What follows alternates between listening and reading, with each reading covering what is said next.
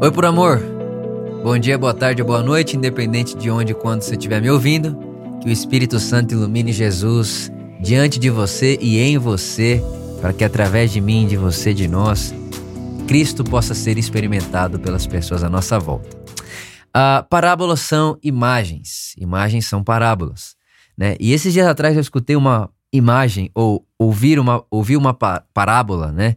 que não necessariamente tenha sido contado por Jesus, né? Mas eu li essa parábola e quando eu li essa parábola, eu falei: eu preciso conversar, eu preciso deixar essa parábola a, a, no coração da Por Amor. A Por Amor precisa ter essa parábola gravada no coração. Que era o seguinte: é uma história, né, de uma igreja na Itália, Roma, que eles têm um crucifixo lá e o Jesus que está pendurado no crucifixo não tem braço. Então é, é, é tipo um Jesus sem os braços, crucificado. É, e aí, quando você chega pro, pro bispo daquela comunidade e pergunta para ele, bispo, por que, que o Cristo tá sem os braços? E aí o bispo responderia para você o seguinte: olha, uh, nós tiramos os braços do Cristo como um sinal, para que nós nunca nos esqueçamos que os braços desse Cristo no mundo somos nós. Que se nós não abraçarmos, Cristo não abraça.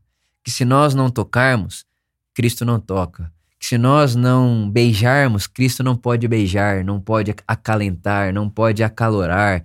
Se nós não fizermos, Deus não faz porque Ele está em nós e através de nós. E essa experiência é muito bonita. Eu acho que essa imagem, essa parábola, ela fala por si só. Ela fala por si só porque é muito óbvio a gente entender que se eu não amo,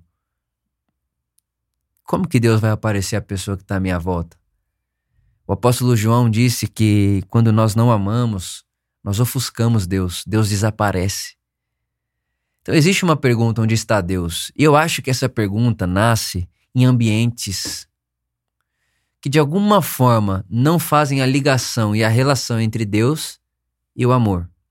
Porque se, se existe um ambiente onde desde cedo, desde criança, eu fico imaginando, a, o pai, o educador ali faz uma relação entre Deus e o amor, aonde há amor, a pessoa enxerga Deus.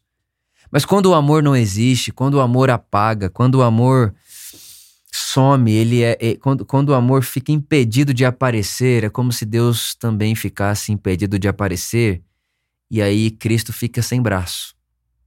Então hoje a minha reflexão com você é muito simples, muito rápida, e eu espero que você esteja escutando isso com muita atenção e que ao terminar de, de ouvir o que eu tenho para falar com você, eu peço que você leve isso em oração, que você ore sobre isso. Que você perceba e que você pergunte, faça uma autoanálise e deixe o Espírito Santo responder no seu coração. Será que existe alguma área da minha vida e da sua vida? Será que existe algum lugar específico na nossa família, no nosso trabalho, ou com os nossos amigos, na academia? Será que existe algum lugar onde eu faço com que Deus esteja sem braço? Será que existe algum lugar onde o Cristo está sem braço e eu estou presente? Porque nós sabemos que existem muitos lugares que Cristo está sem braço porque não estamos presentes. Mas e onde nós estamos presentes? Será que existe um lugar onde o Vitor está que Cristo está sem braço? Que o braço de Cristo está amputado porque o Vitor não está fazendo dos seus braços um braço comum de Cristo para as pessoas? E a reflexão que fica para mim é: eu quero viver livre disso, eu quero viver bem longe dessa experiência de estar num lugar e Deus está sem braço ali. Eu quero que em todo lugar da minha vida, onde quer que eu esteja, seja lá onde for, do lugar que eu passe 10 segundos até o lugar que eu viva 10 horas por dia, eu quero que esse seja um lugar onde Cristo possa estar através dos meus braços. Então a reflexão que eu quero fazer com você hoje é simples. Ah, aonde você está, Deus tem os seus braços para abraçar. Aonde você está, Deus tem a sua voz para falar. Aonde você está, Deus tem o seu coração para se compadecer.